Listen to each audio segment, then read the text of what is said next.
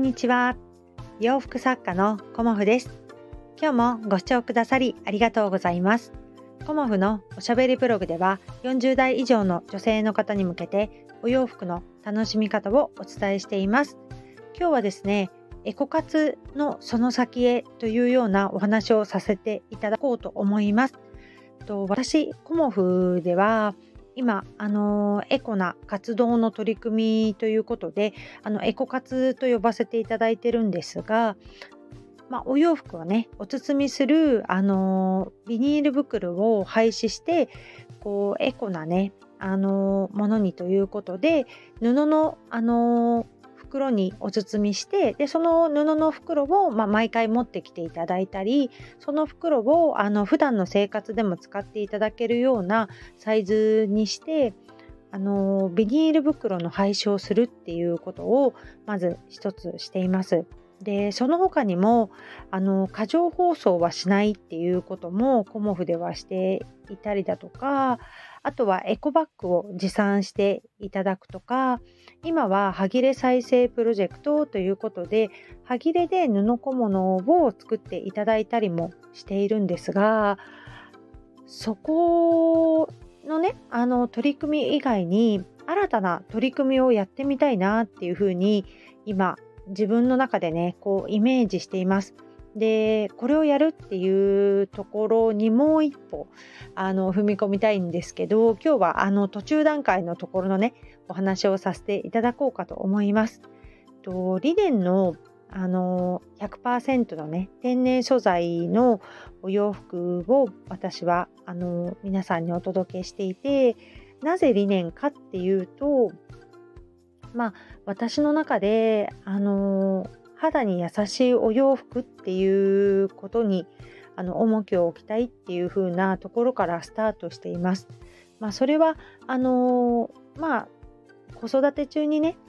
息子がやっぱり肌が弱くて、まあ、アレルギー体質喘息持ちっていうこともありこう肌がね結構カサカサになるだけでは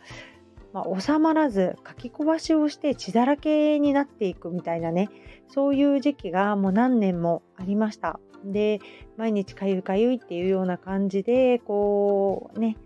辛くなっていく息子にただ保湿剤をべったり塗るだけでねあのいいのかなっていうふうに思ったところから私は最初天然素材に興味を持ち始めました。その時はあのガーゼのねその柔らかい生地であの息子にパジャマを作ってあげたことがまあこの天然素材のね出会いでもあったんですがその時ねやっぱりこう赤ちゃんのね肌にはこう柔らかいガーゼのお洋服をねあの着せることによってだんだんだんだんねあの肌の状態が良くなってきたんですよね。でそういう経験から私は天然素材の魅力というかね天然素材の良さに魅了されそこから麻を知り麻の中でもね、まあ、麻といってもいろんな種類があるので麻の中でも特にあのリネン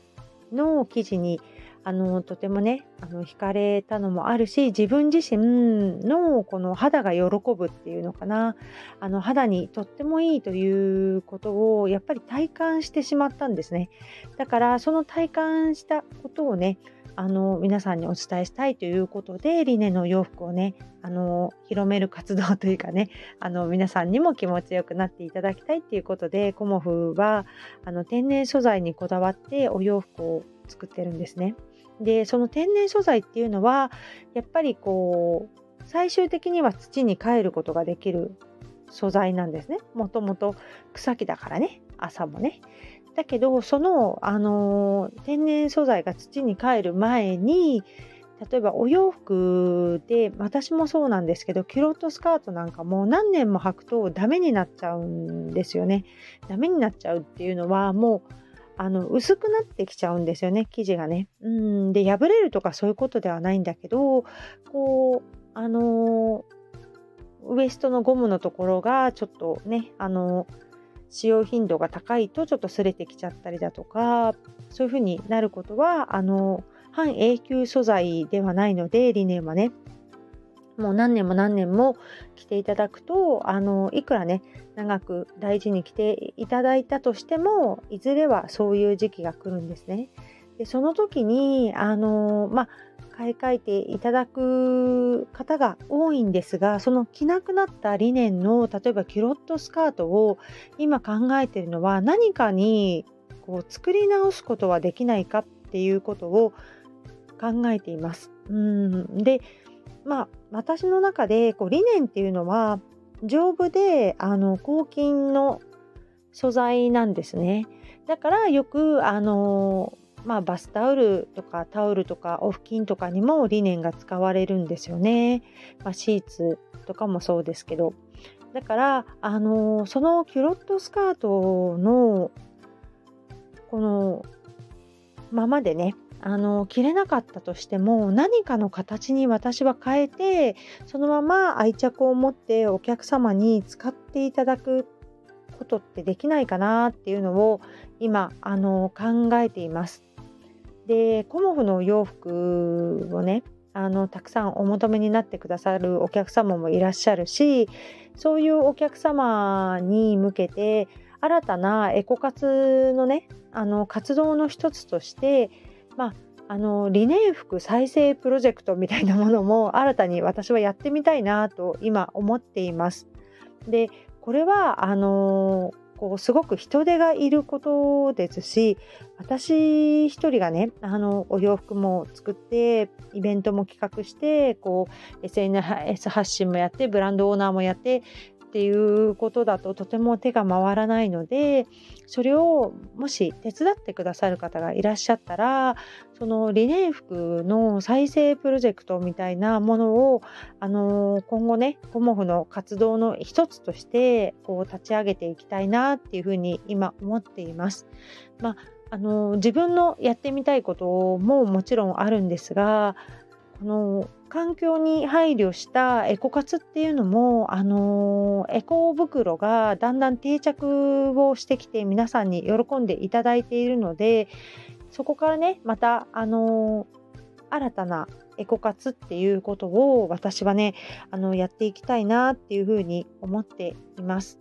なので、あのもしねあのコモフのお客様で何かあのいい案がありましたら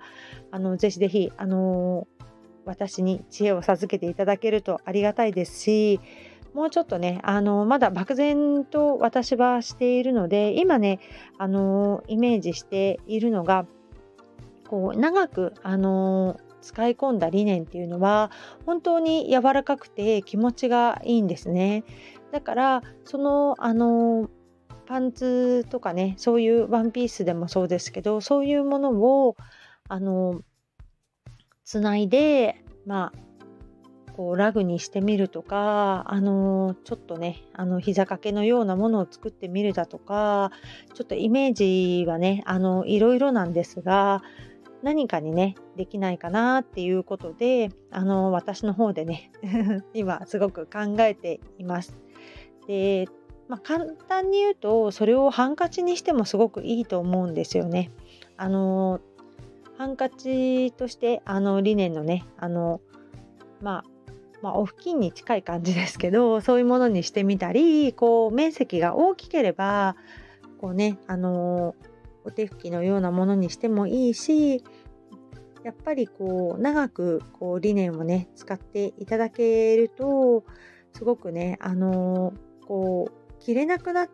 たから捨てちゃうっていうよりも 何かに生まれ変わってそれがまたあの自分の手元にあってこう長く理念を愛していただけるっていうようなこの循環していくような何か活動ができたらいいなっていうふうに今思っています。なのでこうまあこれは何にするかとかっていうことはまだあの私の中でね漠然となんですけれどもいろんなものに変えていけたらね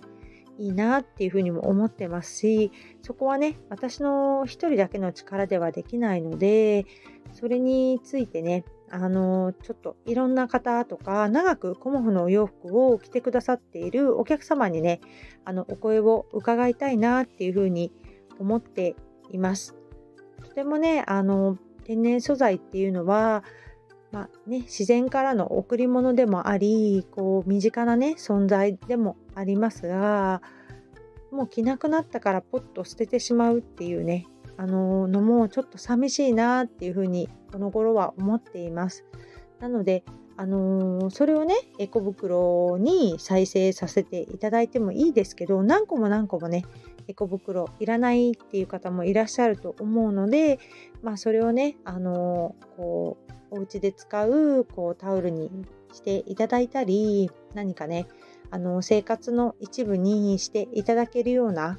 何かできないかなっていうのを今考えています。そうやってあのエコ活もね一度にたくさんのことはできないんですが一つずつあのエコ活っていうような感じで、まあ、歯切れ再生プロジェクトだったり、まあ、いろんなことありますけど、ねあのー、大事に記事をね最後まで使わせていただくっていうこともあの心に留めてやっていきたいなというふうに思っております。ということでね、あのまだまだあのプロジェクトとしては決まっていないんですが、今日はね、そんなまず思いを込めてお話しさせていただきました。今日もご視聴くださりありがとうございました。